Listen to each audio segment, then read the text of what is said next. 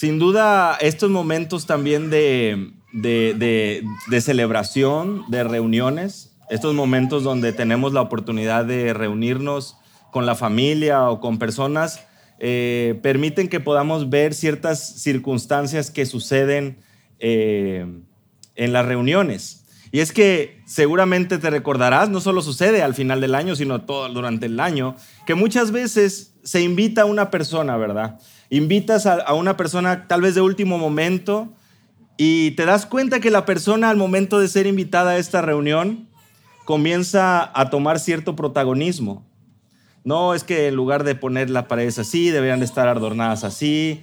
En lugar de dar esto de comer, debimos haber dado esto otro. No, pues es que en lugar de hacer esto, debimos haber esto. Y, de repente las personas alrededor empiezan a, pensar, oye, pero ¿qué no es este un invitado? O sea, casi, casi fue hasta el final. ¿Cómo es que se siente en la autoridad de estar eligiendo? ¿Cómo es que se siente en la autoridad de estar cambiando los planes?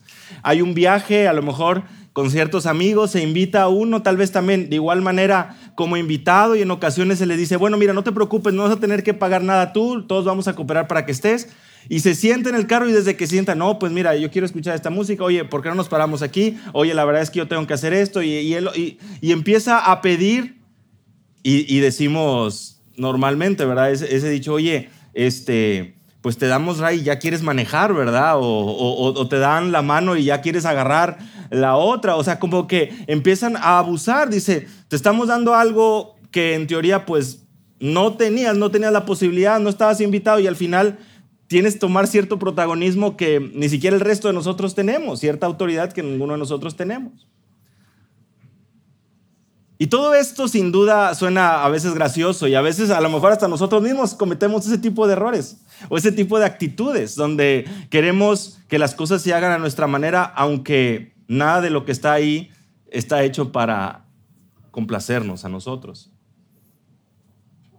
Sin duda es una situación que, sucede y seguramente seguirá, seguirá sucediendo, en el, por supuesto, en un ambiente eh, secular, no necesariamente en la mente de, de la iglesia.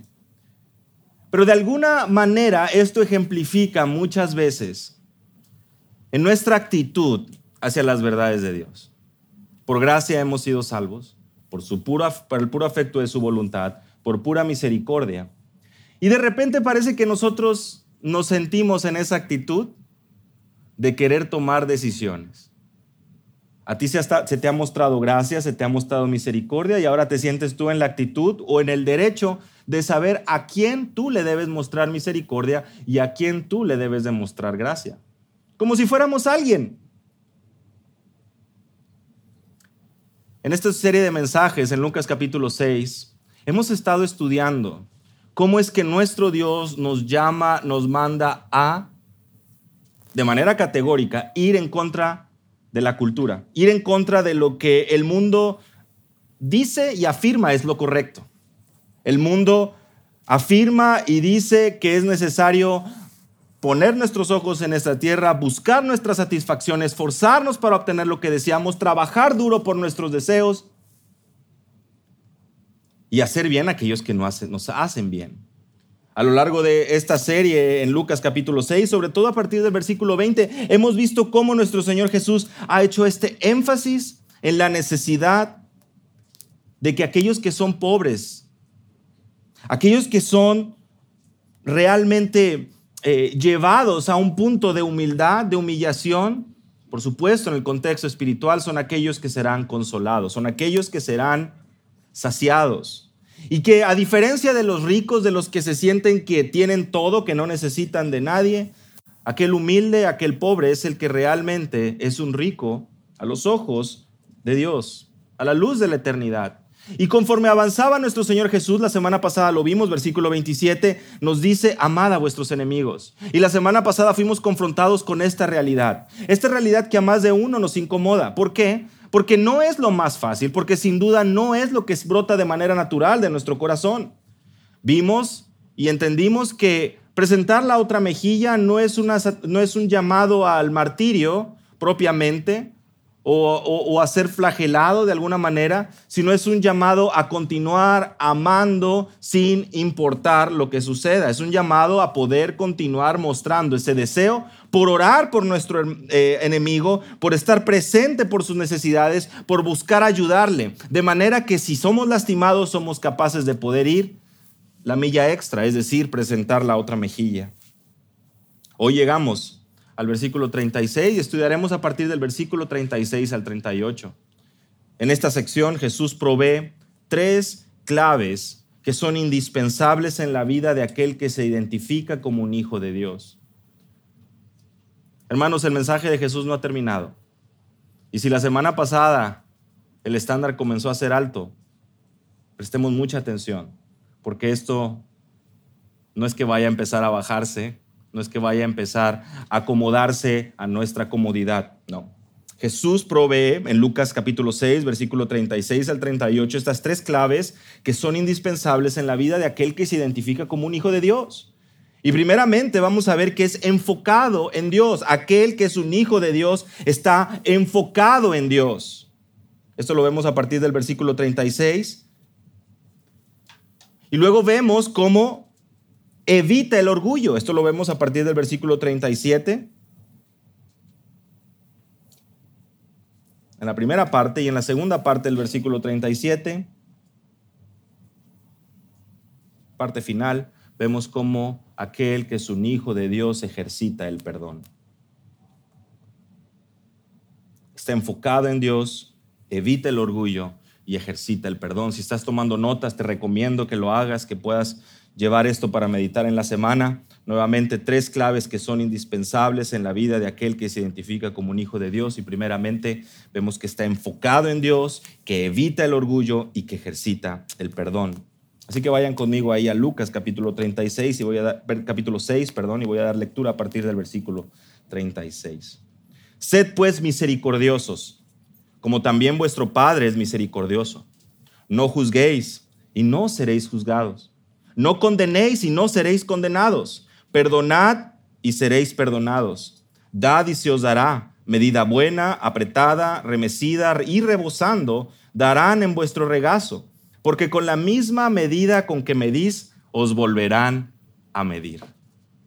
Señor, en esta mañana te damos gracias nuevamente por tu palabra y pedimos por favor que nos ayudes a prestar atención que podamos enfocarnos en tu palabra, en este mensaje tan importante y trascendental para nuestras vidas. Concédeme, por favor, el ser fiel en exponer tu palabra, Señor, así como tú lo hiciste y lo dejas tan claro, Señor, delante de nosotros. Permite, Señor, que pueda ser y que podamos ser confrontados y edificados para tu gloria en el nombre de Jesús. Amén. Sin duda leímos estos tres versículos, nada complicado, muy directos, imperativos, pero a la misma vez tan fácilmente sacados de contexto. ¿Cuántas veces no hemos escuchado? No juzgues, no juzgues. ¿Qué no está en la Biblia? No juzgues. Perdona. Bueno, ese casi no se menciona mucho, ¿verdad? Curiosamente, lo que más se escucha, no juzgues, no juzgues. ¿Quién eres tú para juzgar? Sed pues misericordiosos. Eso tampoco se escucha mucho, ¿verdad? De fuera de la iglesia hacia adentro de la iglesia, ¿qué es lo que encontramos? No juzgues, no juzgues, pero no se nos menciona mucho, oye, nada más leamos un poquito antes el contexto o un poquito después, y eso es lo que vamos a hacer el día de hoy. Vean conmigo ahí el primer punto, la primera clave, enfocado en Dios. ¿Por qué enfocado en Dios? Vean ahí versículo 36. Sed pues misericordiosos como también vuestro Padre es misericordioso. Sed pues misericordiosos, es el imperativo, o sed. Imperativo, tiempo presente. ¿Eso qué quiere decir? Que cada día somos llamados a ser misericordiosos. Ahora, prestemos atención en algo muy interesante. ¿Te das cuenta cómo Jesús no dice, muestra misericordia? No dice, em, ejercita la misericordia, practica la misericordia. No, ¿verdad? Sed pues misericordiosos. ¿Qué quiere decir esto? Que es la identidad del creyente, la identidad de la persona. ¿Te das cuenta cómo esta sección comenzó en el versículo 20 y Jesús dice la palabra, voltea su vista a sus discípulos? Está hablando a los discípulos y les está diciendo, sed pues misericordiosos. No algún día sí, algún día no. Tu identidad es ser misericordioso. Tu vida es una vida que muestra misericordia porque tú eres misericordioso. ¿Y qué significa ser misericordioso? La definición de la palabra es muy sencilla y seguramente la sabemos. Es estar preocupado por el estado del prójimo, es mostrar compasión. ¿Lo entendemos? Creo que muy seguramente si nos sentamos ahora mismo, hacemos a lo mejor un círculo y pensamos a practicar, ¿qué, ¿qué, es para ti la misericordia? ¿Qué es para ti la compasión? Pues a lo mejor para mi hermano la compasión y la misericordia va a ser repartir unos lonches a una persona que está en la calle. Pero a lo mejor para otra la misericordia y la compasión no es eso, sino es darle máximo 15, 20 pesos, porque si le das más, pues lo va a malgastar la persona. Pero para otro a lo mejor va a ser, oye, pero no, pues yo podría darle 100, no pasa nada. Y de repente le preguntas a otro y no, para él darle 100, 50 o un lonche no es ser misericordioso. Misericordioso es invitarlo a tu casa y presentarle a esa persona todo un banquete, un buffet del día del 24 o el primero o el 31. ¿Te das cuenta cómo la palabra misericordioso puede variar y puede crear diferentes opiniones? Es más, somos hasta capaces de ir al punto de decir, no, tú no eres misericordioso, tú no entiendes nada de la misericordia. Misericordioso es, no, no es hacer eso, es pagarle un vuelo todo pagado para que vaya a conocer París. Eso es ser misericordioso. Un lonche, 50 pesos, no, eso, eso cualquiera se lo da, eso no es ser misericordioso. Gracias a Dios, la instrucción de Jesús aquí no da lugar a que empecemos a interpretar y a decir si, ser si tener compasión o ser misericordioso es regalar un vuelo, regalar 50 pesos o regalarle un lonche. Continuamos leyendo. Como también vuestro Padre es misericordioso. Aquellos que recuerdan las clases de español, de gramática, este cómo es una conjunción y es una conjunción que está en un uso comparativo. ¿Eso qué quiere decir? La misericordia o tu vida de misericordia debe de estar siguiendo el ejemplo de alguien. Y en este caso, de nuestro Padre Celestial. Hay un estándar. Ni tú ni yo decidimos ni definimos lo que es misericordioso no da lugar Dios, no da lugar el mensaje de la palabra que nosotros podamos sentarnos muy cómodamente y sentirnos si estamos siendo muy misericordiosos. No. Pensemos en el versículo anterior, versículo 35. ¿Recuerdan ustedes la semana pasada? Amad a vuestros enemigos, haced bien y prestad, no esperando nada a cambio, y vuestra recompensa será grande y seréis hijos del Altísimo. Y vean ahí conmigo la parte final del versículo 35. Porque Él es bondadoso para los ingratos y perversos, dice la Biblia de las Américas. Él es bondadoso para los malos.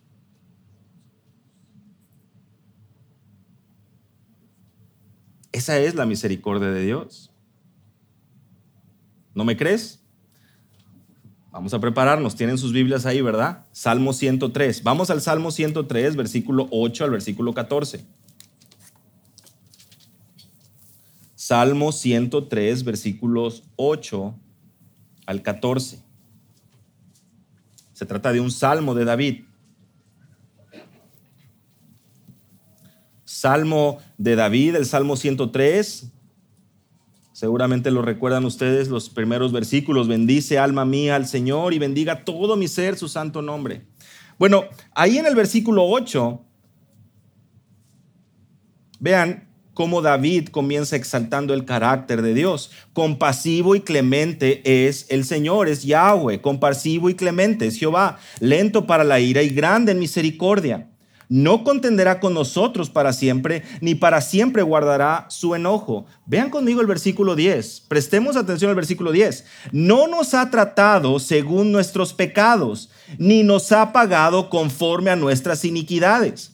Porque como están de alto los cielos sobre la tierra, así es de grande su misericordia para los que le temen. Como está de lejos el oriente del occidente, así alejo de nosotros nuestras transgresiones. Como un padre se compadece de sus hijos, así se compadece el Señor de los que le temen. Porque Él sabe de qué estamos hechos, se acuerda de que somos solo polvo.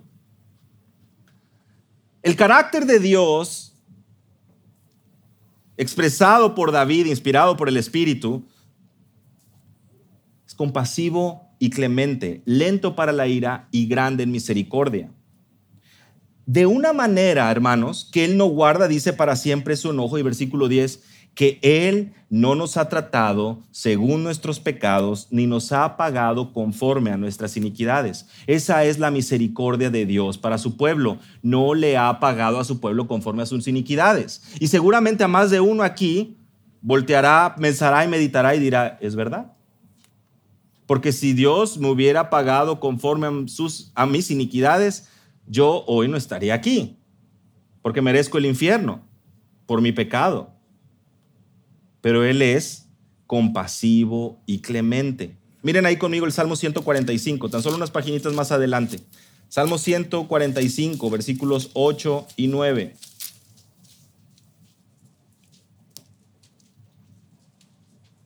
Nuevamente un salmo de David, versículo 8 del Salmo 145. Clemente y compasivo es Yahweh, lento para la ira y grande en misericordia, versículo 9. Yahweh es bueno para con todos y su compasión sobre todas sus obras. Si hay una descripción, hermanos, de los em, hijos de Dios, de los hombres temerosos de Dios en el Antiguo Testamento, si hay una descripción que ellos hacen acerca de Dios, es Dios es clemente y compasivo, es decir, misericordioso. Porque ellos saben y recuerdan la manera en que el pueblo vivió ese periodo en el desierto. Seguramente te puedes acordar, eran muy agradecidos ahí en el desierto. Eran eh, el pueblo de Israel, esos, esos años en el desierto, vivían de manera muy agradecida, honrando a Dios. No, en cada oportunidad que tenían, estaban deshonrando a Dios. No veían que Moisés bajaba, hacían un becerro de oro. Empezaban a tener hambre, empezaban a tener sed, empezaban a quejarse, empezaban a idear planes con tal de manifestar su descontento con Dios. Y Dios castiga, por supuesto, no tendrá por inocente al culpable, pero prolonga y sigue manifestando sus misericordias. Ese es el carácter de Dios, el carácter de Dios que nos muestra desde Éxodo capítulo 34, versículo 6. Él es compasivo y clemente, lento para la ira y abundante en misericordia y verdad. Éxodo 34, 6. Él guarda misericordia a millares. Él perdona la iniquidad, Él perdona la transgresión y el pecado y no tendrá por inocente al culpable. ¿Qué quiere decir esto, hermanos? Él es misericordioso, bueno y justo, pero a la misma vez nos presenta delante de nuestros mismos ojos que Él no tendrá por inocente al culpable. ¿Ok? ¿Cómo podemos armonizar esas dos cosas? ¿Cómo es que puede tener tanta paciencia y tanta clemencia y misericordia? Pero ¿cómo es que la Biblia nos dice que Él no tendrá por inocente al culpable? ¿Cómo es que Él manifiesta su santo juicio? Porque su misericordia es justa, su misericordia es santa, su misericordia es amorosa, porque Él es misericordia, amor, justicia y, Él es santo. Él es un Dios santo, santo, santo. Y espero que hasta este momento nos ayude a nosotros a querer sentarnos en la silla y no querer presentarnos de pie delante de Dios, recriminando y pidiendo justicia. Porque nosotros no somos absolutamente nadie para estar queriendo pedir resultados. Castígalo, Señor, hazle algo, mira lo que está pasando, hazle esto, qué, injusta es la vida, qué injusto eres, qué injusto. Él no es injusto, su palabra no lo revela. Más bien, tal vez el que necesita ponerse unos lentes para poder ver bien las circunstancias o una pastillita para ser ubicado es uno. Y esa pastillita y esos lentes no viene de otra manera más que conociendo a Dios. David conocía a Dios, por eso es que nos hablan los salmos acerca del carácter de Dios. Pero esto lo vemos a lo largo de las escrituras. Nehemías capítulo 9, versículo 17 poquito antes de, los Salmos, antes de Job, antes de Esther, ahí en Nehemías capítulo 9, versículo 17. Hablando acerca de cómo los, el pueblo de Israel actuó con tanta soberbia. Nehemías capítulo 9, versículo 16. Ellos, nuestros padres, obraron con soberbia, endurecieron su servicio y no escucharon tus mandamientos. Esa es la manera en que el pueblo puede acordarse de la actitud bueno, de los creyentes en el tiempo de Nehemías Están recordando la actitud de sus padres en el desierto. Y vean ahí el versículo 17 de Nehemías 9. Rehusaron escuchar. No se acordaron de las maravillas que hiciste entre ellos. Endurecieron su servicio y eligieron un jefe para volver a su esclavitud en Egipto. Pero tú, mucha atención a los peros, hermosos, pero tú eres un Dios de perdón, compasivo y clemente lento para la ira y abundante en misericordia. Nuestros padres obraron, hicieron esto y esto y esto. Pero tú, dice la oración de arrepentimiento y confesión de Nehemías, pero tú, Dios, eres un Dios clemente, misericordioso. Y cada uno de los presentes aquí podemos dar testimonio de eso. Y cada uno de los que nos encontramos en este lugar podemos darnos cuenta de eso. Porque Él no nos ha pagado conforme a nuestras iniquidades, sino que ha mostrado misericordia, clemencia, compasión. Y nos permite hoy estar sentados, respirando, escuchando y atendiendo el consejo de su palabra. A eso hemos sido llamados. Él es misericordioso. Ustedes recuerdan al profeta Jonás Lo que sucede con Jonás es interesante porque él presenta su agenda, ¿verdad? Él le dice a Dios, mira, está bien, tú me dices que yo necesito ir a Nínive, pero como tengo otros planes, ¿verdad? Tengo otros planes. Y yo creo que el libro del profeta Jonás nos recuerda que pues nuestros planes podrán ser muy interesantes, muy bonitos, pero son los planes de Dios los que se cumplen y tú recuerdas lo que sucede. Nuestro Dios, su voluntad perfecta, es la que termina siendo Jonás. Básicamente Dios le dice, Jonás, tú vas a ir a Nínive. Jonás dice, no. Y Dios le dice, bueno, nos vemos en Nínive, ¿verdad? Y ahí se encontraron. Capítulo 4, versículo 2 de Jonás. Llega el momento en que proclama Jonás el mensaje de arrepentimiento en los versículos anteriores, capítulo 3. ¿Y saben qué sucede? Nuestro Dios muestra compasión a este pueblo tan malvado debido al arrepentimiento del pueblo. Y en Jonás capítulo 4, versículo 1, dice que le desagradó a Jonás en gran manera y se enojó. Y oró al Señor y le dijo, ay Señor, ¿no era esto lo que yo decía cuando estaba en mi tierra? Por eso me anticipé a oír a Tarsis, porque yo sabía que tú eres un Dios compasivo y clemente, lento para la ira y rico en misericordia, y que te arrepientes del mal con que amenazas. Ahora te ruego que me quites la vida, porque mejor me es la muerte que la vida. Jonás tenía un problema, y es que él era llamado a ser un profeta de Dios. Y lo conocía. ¿Te das cuenta cómo el versículo 2 dice, yo sabía que tú eres un Dios clemente y misericordioso? Pero a él le molestaba, le molestaba eso. ¿Puedes creer? Su gozo y su, y, y su deseo no era que Dios tuviera misericordia de estos cientos y miles de personas. Él no encontraba descanso, él no encontraba gozo en eso. Y lo más interesante es que él conoce el carácter de Dios, pero está tan endurecido y buscando su, propio, su propia voluntad que no se humilla y no se somete. Y todavía se cree muy inteligente. No sabía yo eso. Me hubiera ahorrado todo esto que sucedió. No entendiendo que nuestro Señor manifiesta una misericordia. Que años después los ninivitas sí llegan a ser castigados, pero en ese momento atendieron al consejo. Este es el carácter de Dios, al cual muy seguramente a más de uno no le agrada. ¿Por qué? Porque queremos que la gente reciba su merecido. Queremos que la gente sufra las consecuencias de sus errores y de lo que me han hecho. Y nos sentimos en la posición de decir qué es lo que le debe suceder al otro. porque a mí me pasó, porque yo sufrí y yo hice los mismos errores. Y cuando Él los haga, tiene que sufrir lo mismo.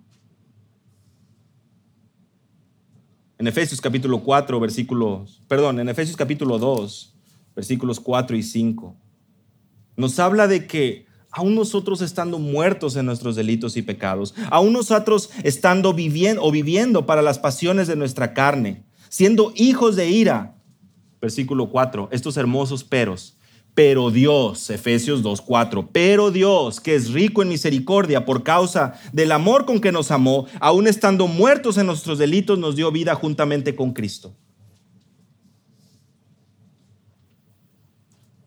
Pensemos, pensemos en esto. Una intervención divina. Te pregunto, ¿Dios nos da lo que merecemos?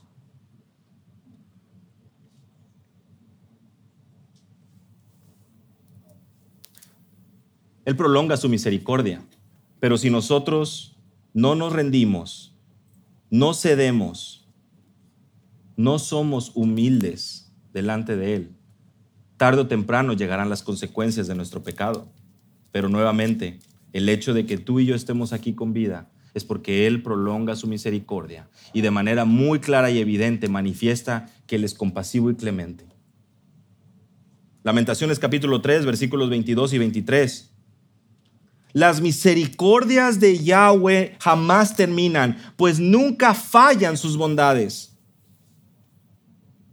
Nuevas son cada mañana, grande es tu fidelidad. Grande es tu, fidelidad. La palabra misericordia, ahí en la Biblia de estudio MacArthur, que algunos de ustedes han recibido, mencionan esto en las notas. La palabra misericordia ocurre más de 300 veces en el Antiguo Testamento, 300 veces.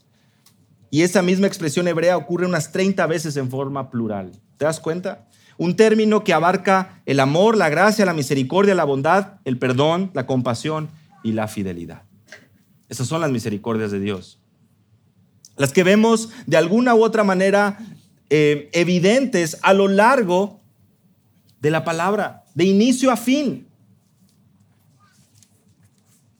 Esa es la misericordia que nosotros somos llamados a imitar, de la cual nosotros debemos aprender. Por eso es que estamos llamados a enfocarnos en Dios. Tu estándar no es tu abuelita, tu estándar no es tu papá, tu estándar no es tu mamá, tu estándar no es tu maestro de escuela dominical cuando eras niño, tu estándar es Dios.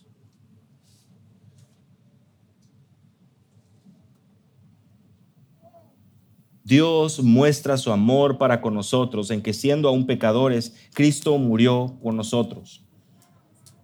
Habiendo sido ahora justificados por su sangre, seremos salvos de la ira, porque si cuando éramos enemigos fuimos reconciliados con Dios por la muerte de su Hijo, mucho más, habiendo sido reconciliados, seremos salvos por su vida. Romanos capítulo 5, versículos 8 al 11. Hermanos, la misericordia de Dios es un, lado de esta moneda de la fidelidad, de la compasión que muestra nuestro Dios. ¿Por qué? Bueno, porque tenemos dos palabras que más o menos y a veces podemos confundir, gracia y misericordia. Y ahora yo les pregunto, pensemos un poco, ¿qué es gracia y qué es misericordia? ¿Hay alguna diferencia?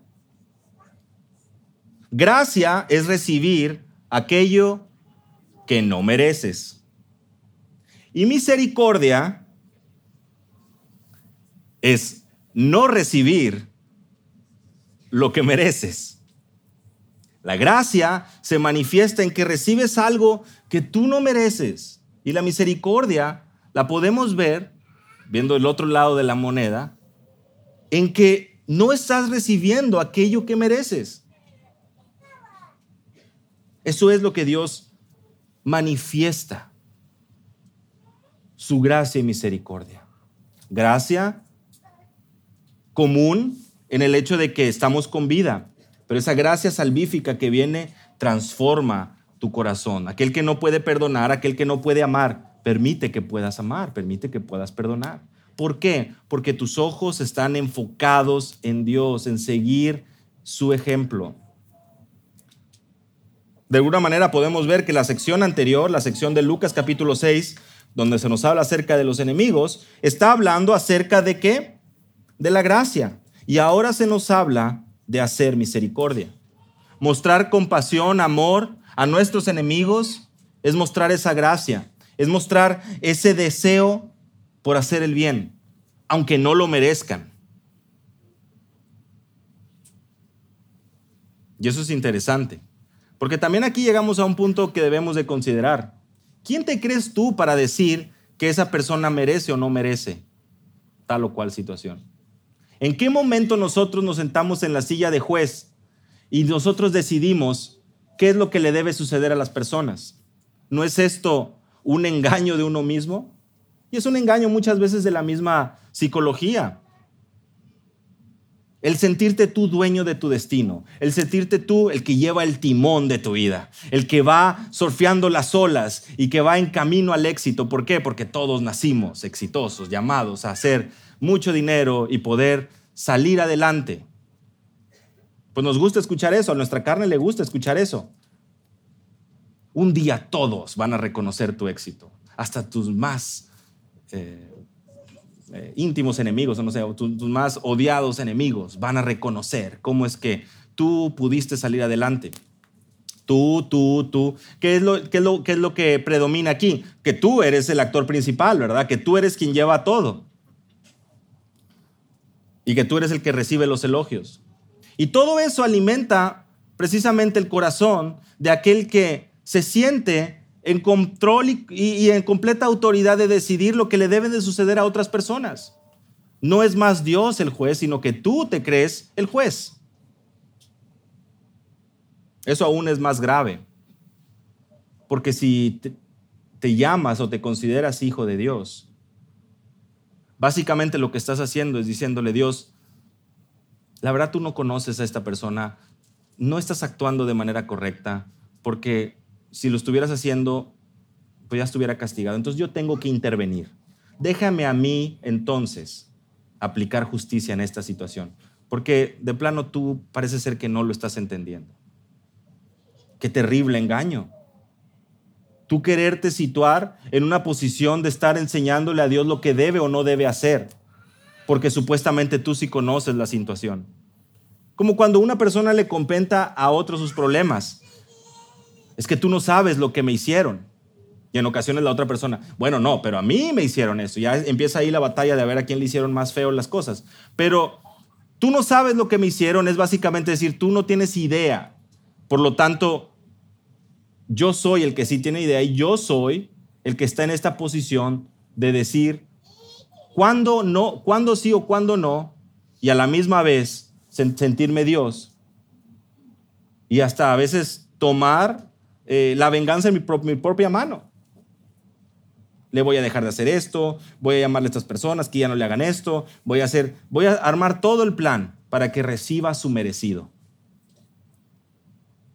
Esta frase, ¿verdad? Que yo creo que escuchamos desde las caricaturas de niños, ¿verdad? Que reciba su merecido, la persona. Y hay que darle una buena lección. Y crecimos con eso, crecimos con eso. Y fuimos, fuimos madurando, pero como nos gusta sentirnos los justicieros, como a todos nos gusta ser los héroes de la película, sentirnos en la posición de juez, pues lejos de mostrarnos misericordioso y compasivo como nuestro Dios, nosotros estamos listos para aplicar la justicia. El estándar es claro. El Hijo de Dios es llamado a ser misericordioso, a vivir una vida de misericordia como nuestro Padre Celestial. Y si eres hijo de Dios, tú sabes bien lo que, lo que eras. Tú sabes bien la misericordia que Dios ha mostrado a tu vida, aun siendo como eres. ¿Quién te crees tú para no mostrar esa misericordia a otros?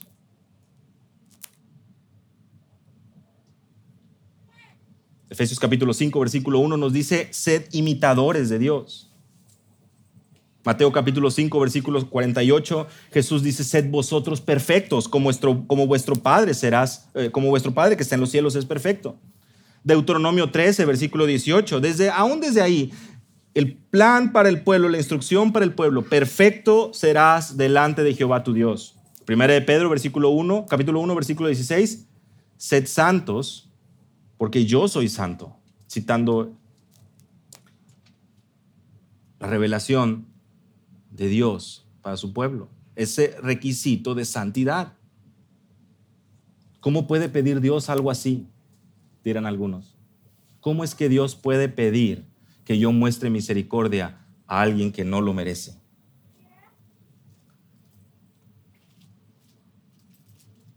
Esa es, es una muy buena pregunta. Y si esa es tu pregunta, me atrevería a decir, vamos por el camino correcto.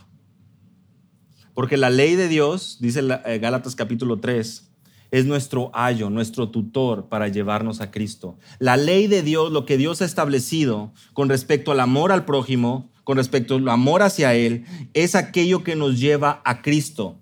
Porque la ley nos muestra el carácter de Dios y nos muestra nuestra incapacidad para cumplir la ley y por lo tanto debe manifestar en nosotros un clamor por ayuda. Y la ayuda llegó. Desafortunadamente pasa por alto y la sociedad la encubre con sin fin de posadas y fiestas. Y es el nacimiento de Cristo. La ayuda divina llegó. El Hijo de Dios viniendo para poder perdonar tu pecado, para poder cambiar tu perspectiva de la vida, para que ese cambio no sea externo, sino sea la promesa genuina de un nuevo corazón, un nuevo nacimiento. Y Cristo, lo sabemos, aunque ascendió a los cielos, prometió su espíritu. Su espíritu el cual nos sella y nos santifica y a la vez nos ayuda para vivir piadosamente. No para vivir perfecto, sin, ningún fallo, porque lo sabemos, seguimos en esta tierra. No somos lo que anhelamos y queremos ser. Nuestros cuerpos serán glorificados en un futuro, nuestros cuerpos aún no son glorificados. Llevamos aún el peso de nuestro pecado y la evidencia está en que nos enfermamos, nos morimos. El nuevo nacimiento es algo que viene el interior. Pero aún cuando estamos en esta tierra, buscamos andar en el Espíritu y no satisfacer las obras de la carne. Es una lucha continua, la cual no podemos bajar la guardia. Y cuando llegamos a pasajes como este, nuevamente somos confrontados. ¿Realmente estoy mostrando misericordia como Dios ha mostrado misericordia a mi vida? Un hijo de Dios está enfocado en Dios porque Dios, porque Él es su ejemplo. Un hijo de Dios evita el orgullo. Vean conmigo ahí el versículo 37. No juzguéis y no seréis juzgado. No juzguéis. Otra vez, imperativo presente. Nos habla de una práctica diaria. Y es un pasaje comúnmente sacado de contexto. ¿De qué está hablando? ¿Por qué es que se usa tanto esto de no juzgar? Porque normalmente esto viene a traer cierta tranquilidad al hermano o a la persona. Nadie puede decirme nada. Pero la Biblia sí nos habla acerca de confrontar. Mateo capítulo 18, no tenemos tiempo para poder ver con detalle todos los pasajes, pero Mateo capítulo 18, versículos 15 al 19, ¿qué nos habla? Que somos llamados a confrontar el pecado, ir con nuestro prójimo. Pero el primer paso es a solas. No es anunciarlo no es pregonarlo, es tú ir con tu hermano. El pecado debe ser confrontado. El apóstol Pablo en su mensaje a los ancianos en Éfeso, en Hechos capítulo 20, él menciona en el versículo 31 que no ha cesado de amonestarlos con lágrimas. Hechos 20, 31. El apóstol Pablo escribe una carta muy fuerte a la iglesia en Corinto, 1 Corintios capítulo 4, versículo 14, y les dice, no les escribo esto para avergonzaros, pero más bien la intención es corregir el pecado que había en esa iglesia. Hasta ahora que hemos visto en estos tres pasajes, el pecado debe ser confrontado. ¿Es válido reprender al prójimo? Levítico capítulo 19, versículos 17 y 18.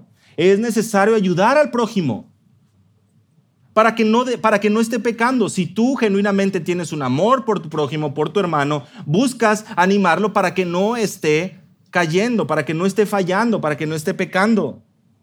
En 1 de Tesalonicenses capítulo 5, creo que lo mencionamos la semana pasada, hay una, hay, un, hay una situación que está pasando con ellos y es que algunos ya están cruzados de brazos esperando la venida del Señor y por lo tanto han dejado de trabajar. Y en 1 Tesalonicenses capítulo 5, versículo 14, Pablo les dice es necesario que amonesten a los ociosos. En otras palabras, que se pongan a chambear. ¿Y qué van a decir estos ociosos? No, hermano, no, no juzgues, no juzgues. No, ¿verdad? Es una instrucción del apóstol Pablo. En ocasiones es necesario exhortar a los hermanos. Lo hemos estado viendo a lo largo de la, carta a los Hebreos. Hebreos 13, versículos 12 y 13. Jesús habla de juzgar con justo juicio. En 1 Corintios capítulo 5, precisamente en esta situación de esta problemática en la iglesia en Corinto, es el apóstol Pablo quien le dice a los creyentes, juzgamos al hermano en amor. A los de afuera el Señor los juzgará, pero aquí vamos a, decidir, a emitir, a evaluar, a corregir, a amonestar, a ayudar a la persona. Hermanos, todos estos ejemplos nos hablan que la escritura sí nos habla acerca de la realidad de confrontar el pecado. Entonces la gran pregunta ahora es, pues, ¿qué significa entonces no juzguéis? ¿Qué significa no juzguéis y no seréis juzgado? Y el contexto otra vez, hermanos. La escritura se interpreta con la escritura. ¿Quién es el que juzga? En una corte, en la escena de una corte, ¿quién es normalmente el que juzga?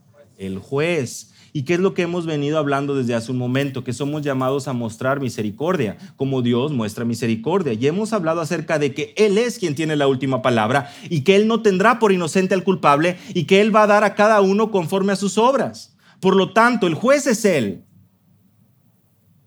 Ni tú ni yo somos quien decidimos el castigo o el pago que le toca a mi prójimo o a mi hermano. No eres, no soy mejor que no, somos Dios, no nos creamos mejor que nuestro prójimo, no menospreciamos, no murmuramos. Se trata que el único juez es Dios y ni tú ni yo somos alguien para sentarnos y juzgar sin misericordia. Porque a ti se te ha manifestado y se te ha mostrado misericordia. ¿Por qué no muestras esa misericordia? Que alguien te haya ofendido, que tú hayas sido víctima. Otra palabra favorita en nuestros tiempos. Víctima que tú seas víctima, que alguien te haya ofendido, no te acerca siquiera a sentarte en esa silla. Porque no eres absolutamente nadie para juzgar de esa manera al prójimo, deseándole que el, castigo debe ser tal o cual, que le debe suceder tal o cual cosa. No es tu lugar. Nosotros no somos llamados a regresar mal, a castigar. Porque en ninguna parte de la escritura nos habla acerca de que nosotros somos aquellos llamados a dar su merecido a las personas. No es la labor de la iglesia, no es la labor del creyente. La labor del creyente, ¿cuál es? Amar a nuestros enemigos. Y vamos a seguir amando. Y lo sabemos. Van a continuar hablando mal, pero tú estás dispuesto a ir y continuar orando y mostrando ese amor. Te van a herir, sí, por eso es que estás dispuesto a poner la otra mejilla. Porque tú lo que más quieres de tu enemigo es que Dios muestre misericordia en su vida, así como la mostró contigo. Porque si eres genuinamente un hijo de Dios, lo que tú quieres no es que tu enemigo se vaya a quemar en el infierno. Lo que tú quieres es que Él pueda conocer del amor que tú conociste, que te fue revelado. Lo que tú anhelas es cumplir aquello que Jesús nos ha dejado en la gran comisión, hacer discípulos y ser de testimonio. ¿Qué locura estás hablando? Dirán algunos. ¿Cómo puede eso venir en la Biblia? Porque no es la sabiduría humana, porque necesitamos recalibrar nuestro pensamiento, porque hemos sido tan saturados con todas estas situaciones y estos términos de ser víctimas, de la justicia, del hombre, de la sociedad, de la sabiduría, del emprendimiento, del salir adelante, de echarle ganas. La escritura, la palabra de Dios nos lleva a ser humillados. Y mira, no queremos engañarnos. Cada uno, estoy seguro, o la mayoría de los presentes, ha pasado por esas situaciones en su soledad. En nuestra soledad, donde nadie más nos ve, sabemos que somos frágiles, sabemos que somos débiles, sabemos que fracasamos, sabemos que estamos cansados de la vida que llevamos. No es ninguna novedad. Dios lo sabe. Que queremos mostrarnos fuertes, que queremos vernos como que las sabemos y podemos de todas. Un día se van a agotar esas fuerzas. Y Dios quiera que sea hoy el día en que tu duro corazón pueda ser confrontado por el amor de Dios y su misericordia. A veces nos tratan mal, nos lastiman y pensamos que a nosotros nos toca la venganza. Y la realidad es que nosotros no somos quien para juzgar lo que le debe suceder al prójimo. Nosotros no tenemos que intervenir, nosotros no tenemos que actuar, nosotros no tenemos que mover todo lo necesario para que la persona sufra y sepa cuánto daño me hizo. Ese no eres tú. No, no te toca a ti. Al contrario, tú eres llamado a despender y a confiar en Dios. Y no seréis juzgados. ¿No seréis juzgado por quién? Normalmente se utiliza, ¿verdad? Yo no te juzgo para que tú no me juzgues. No, no seréis juzgado no por la gente, es un pasivo divino. No seréis juzgado por Dios. No serás objeto del juicio divino. De eso se trata. No de que tú no juzgues a Él para que Él no te juzgue a ti. No, el creyente no juzga a su prójimo, no le desea el mal, no busca que venga este determinado castigo para no ser juzgado por nuestro Padre Celestial. El pastor MacArthur comenta y dice, lo que está lo que este mandato prohíbe es la condenación, la condenación dura, crítica y sin misericordia y vengativa de nuestros enemigos, como si hubiéramos sido investidos con el poder del juicio final. Fin de la cita.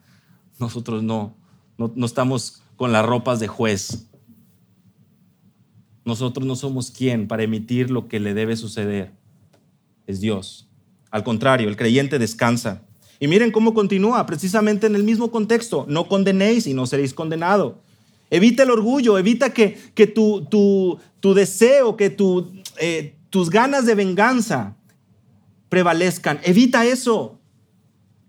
No condenes para que no seas condenado. No somos aquellos llamados a querer aplicar justicia. No somos el verdugo. No somos quien para castigar el pecado del otro. No somos el juez buscando aplicar justicia. No somos el dador de la ley. No condenamos, nosotros perdonamos. Hermanos, no se trata de no confrontar el pecado. Se trata de buscar el bien de nuestro prójimo. Se trata de amar, se trata de ir, de mostrar misericordia, de no condenar. Desafortunadamente esa es la misma actitud de los fariseos. En Lucas capítulo 8 tenemos este fariseo diciendo, gracias Dios porque no me hiciste como este publicano, no me hiciste. Esa actitud de orgullo, ¿verdad? Esa actitud de, estos ya están condenados.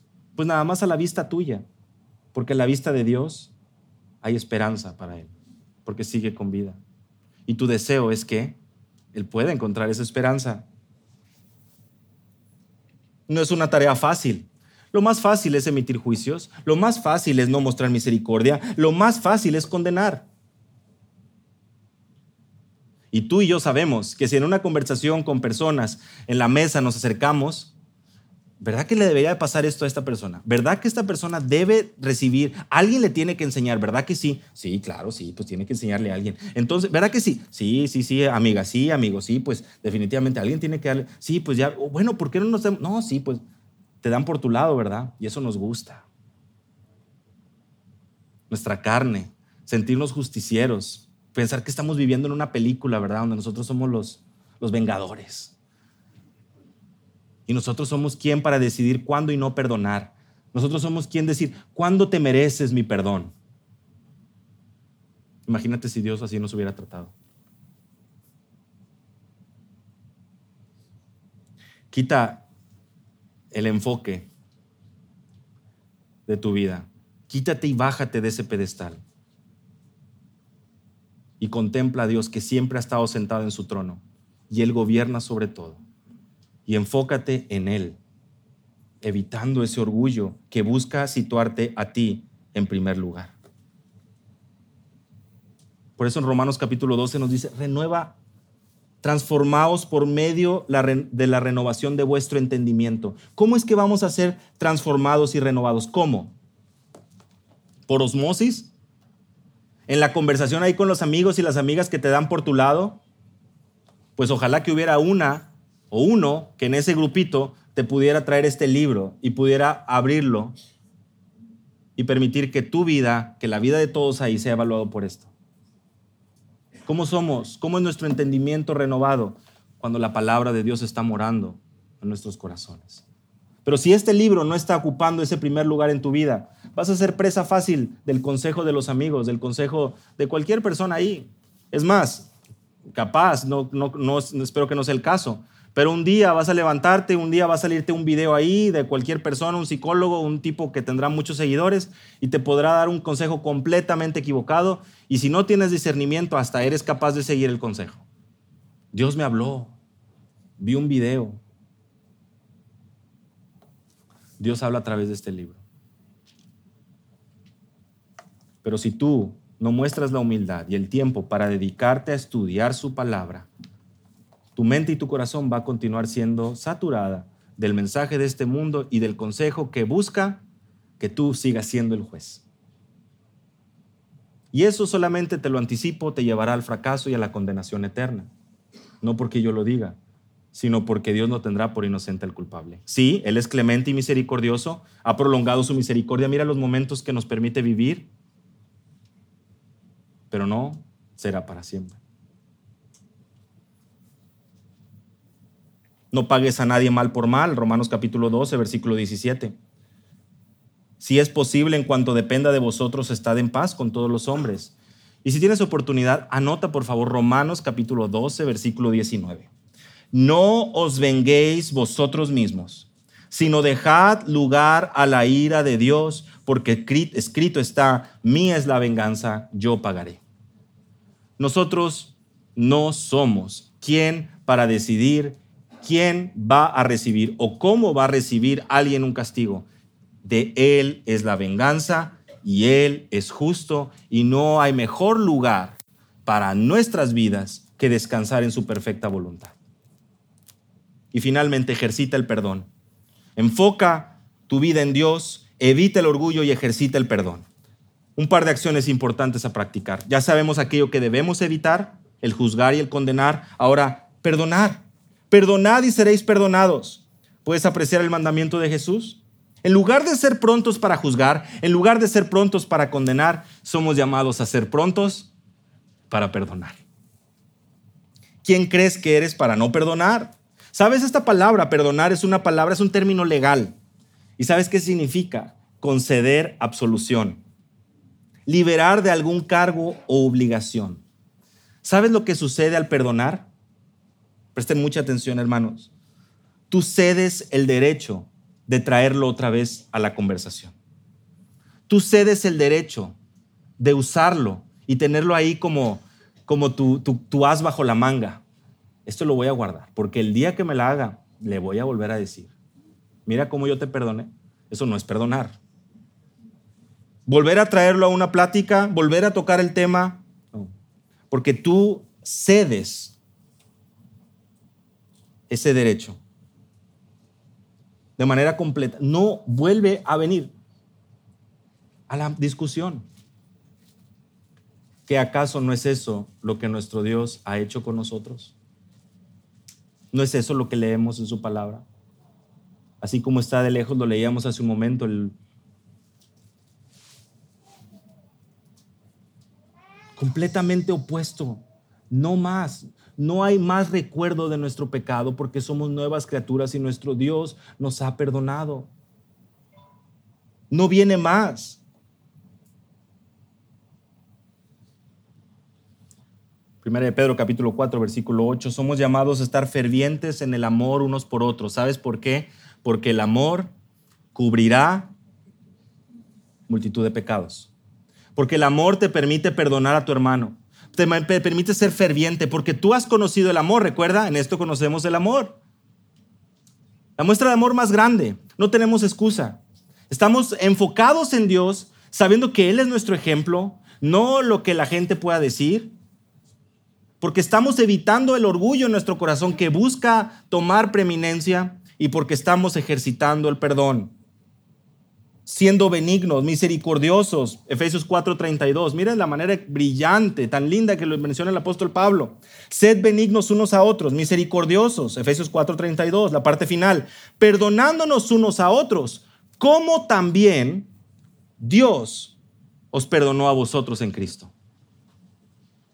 La vara está muy alta, pero nosotros no la pusimos ahí, sino Dios lo ha hecho. No importa qué tanto te han ofendido, tu pecado es mucho mayor delante de Dios y Él te ha perdonado y por lo tanto, dice el apóstol Pablo, así como Él te perdonó en Cristo, tú también eres llamado a perdonar. Nuestro Señor Jesús enseñando a orar a los discípulos, ¿no les mencionaba también? Perdona nuestras ofensas, así como nosotros perdonamos a los que nos ofenden. Es una disciplina del creyente. Mateo 6, 14, el versículo 15, Mateo 6, 14 y 15. Porque si perdonáis a los hombres sus ofensas, dice el Señor Jesús, os perdonará también a vosotros vuestro Padre Celestial. Pero si no perdonáis a los hombres sus ofensas, tampoco vuestro Padre Celestial os perdonará vuestras ofensas. Mateo 6, 14 y 15. Seréis perdonados. Nuevamente un pasivo divino es Dios quien te perdona. ¿Te das cuenta cómo desde empieza a caerse toda esa mala interpretación de no juzgues para no ser juzgado?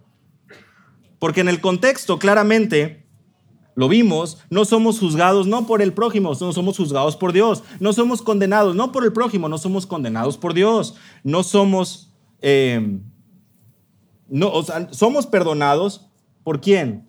Por Dios. Y finalmente, versículo 38, otro pasaje que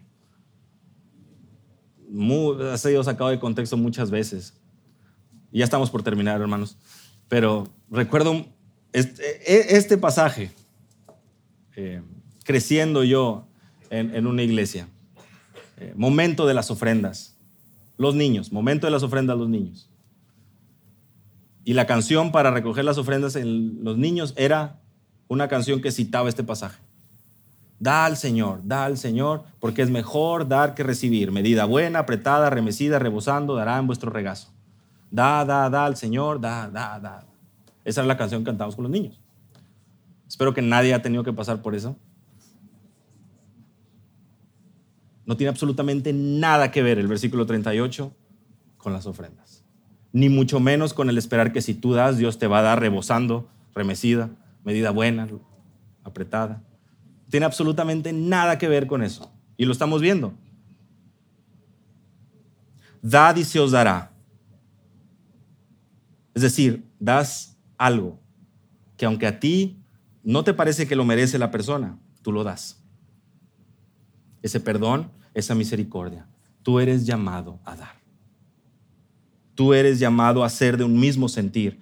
Tú eres llamado a ceder porque no eres tú quien está en control, porque es Dios quien ha obrado en tu vida y tú eres llamado a poder dar, a mostrar esa compasión, ese perdón, no buscando condenar, no buscando juzgar, emitir un juicio, sino buscando reconciliar, ayudar y confrontar el pecado si es necesario, pero todo esto en amor, no devolviendo mal por mal. Primera de Pedro capítulo 3 ni maldición por maldición, sino por el contrario, bendiciendo, sabiendo que fuiste llamados para heredar bendición. Ahora, bueno, finalmente, ¿qué significa medida buena, apretada, remecida, rebosando, darán en vuestro regazo? ¿Qué significa eso? La medición para el maíz en aquel momento, pensemos esto, la, la medida que se tenía, o la manera en que se practicaba es que se tenía, digamos, este tazón. Y este tazón que tenían o esta medida para poder dar, vamos a decir así, el kilo de maíz, bueno, lo llenaban a tres cuartos.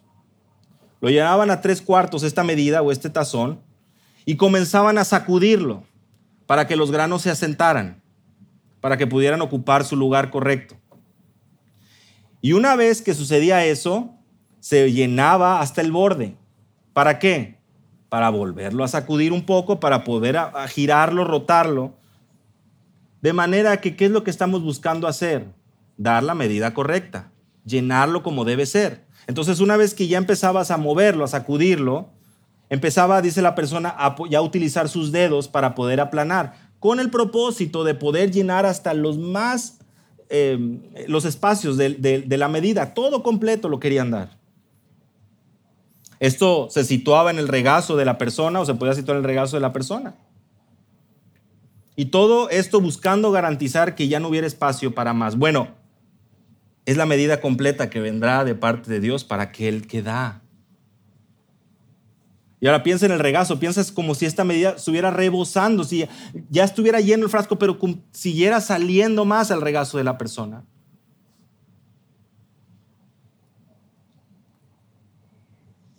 El Señor es quien da. El Señor es quien otorga esas bendiciones. El Señor es quien da mucho más allá, mucho más de lo que pedimos, de lo que entendemos. Su paz es aquella que sobrepasa todo entendimiento. ¿Qué queremos decir con esto, hermanos? Este ejemplo, esta ilustración de que está rebosando, es mucho más allá, que nosotros no somos capaces de entender.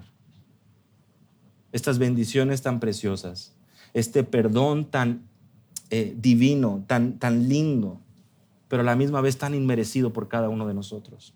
Con la misma medida con que medís, os volverán a medir.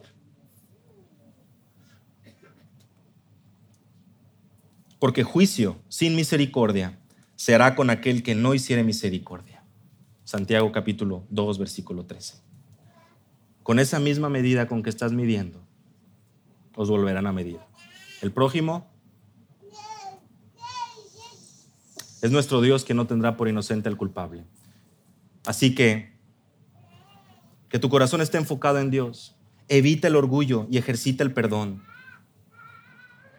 Deja a un lado ya esa búsqueda de querer tú sentarte en la posición de decidir quién merece o quién no merece tu perdón. Cuánto tiempo o cuántos días tienen que pasar.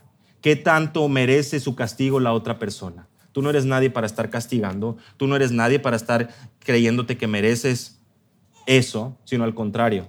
Si eres un hijo de Dios, has recibido misericordia y eres llamado a, a dar misericordia. Regresando a la ilustración del inicio, el Señor ha mostrado gracia, te ha invitado. Y ahora tú, siendo un invitado, por pura gracia, te sientes en el derecho de ser el anfitrión y tú decidir te están dando ride y te estás peleando por el volante. No puede ser así. Cuánta misericordia ha mostrado nuestro Dios. El pueblo que estaba en oscuridad vio gran luz. Los que moraban en tinieblas de muerte, luz resplandeció sobre ellos, porque llegó la esperanza. Un niño nos es nacido, un hijo nos es dado, el principado pues sobre sus hombros y se llamará su nombre admirable, consejero, Dios fuerte, Padre eterno, príncipe de paz. Por lo tanto, búscalo a Él en tanto que pueda ser hallado. Buscad a Dios. Permite que tu duro corazón pueda encontrar descanso y reposo en Cristo.